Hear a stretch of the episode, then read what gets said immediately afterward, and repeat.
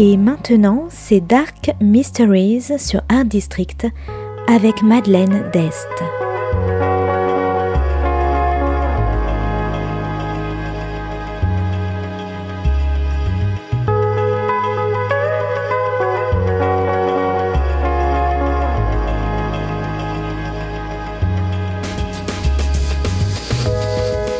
Welcome to Dark Mysteries, a book review show devoted to crime, mysteries, thrillers, and the dark side of human nature.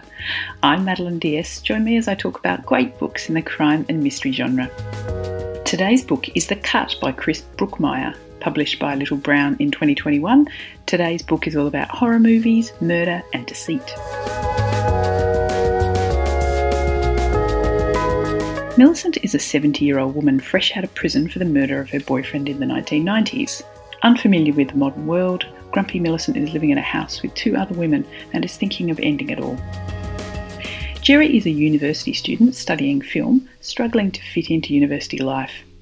From a young age, Jerry has been obsessed with horror films, and in particular the mythic film Mancipium, an Italian horror film that's never been released, apparently so traumatising that they had to destroy it in the presence of priests. After being accused of stealing in his halls of residence, Jerry sees an advertisement for accommodation in a house with three older women. Having grown up with his grandmother, Jerry thinks he can handle this arrangement, and especially since the rent is so low. He moves into the house, and that's where he meets Millicent. Now, Millicent is not what she seems. Now an elderly woman, she was once a makeup artist specialising in horror movies, and she worked on the infamous Mancipium film. This was where she also met her boyfriend, the one they convicted her of murdering. On Jerry's first night in the house, they all go for dinner, and Millicent spots a photo which throws everything on its head. But someone doesn't want Millicent and Jerry to find out the truth, and they will stop at nothing. The Cut is an interesting thriller set in the world of Italian movie making in the 1990s and in modern day Glasgow and Europe. Millicent is a fabulous character, grumpy and insular. She learned to lash out verbally to protect herself in prison. But now she's ill equipped to deal with the modern world and its confusing reliance on technology. She's had 20 years of her life stolen from her for a crime she didn't commit, but it takes a glimmer of potential redemption to bring Millicent back to life. Jerry has a dark past of his own, having pulled himself out of petty crime to get to university, but now he worries he's sabotaging himself. While he wants to help Millicent, he has reasons of his own to escape Glasgow, and of course, if he can find a copy of Mancipium, all the better.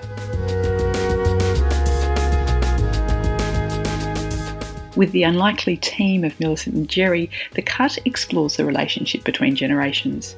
Old people can be cool, Millicent with her background in the films that Jerry loves, and Millicent also remarks about how young people have changed, and often for the better while all around them there is a world of conspiracy with grubby money, bankers, politicians, and high profile media moguls, one of which has a very striking resemblance to a certain Australian born media tycoon.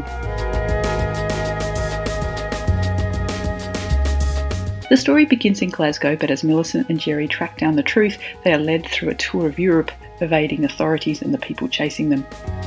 So if you like horror or giallo films, grumpy but cool older ladies, chases across Europe, corruption, and film quotes, I recommend The Cut by Chris Brookmyre. Thanks for listening to Dark Mysteries. If you have any feedback or want to say hello, you can contact me at Art District Radio by email at mde at artdistrict-radio.com. Or if you'd like to listen to past reviews, please go to artdistrictradio.com forward slash podcasts. And until next time, happy reading.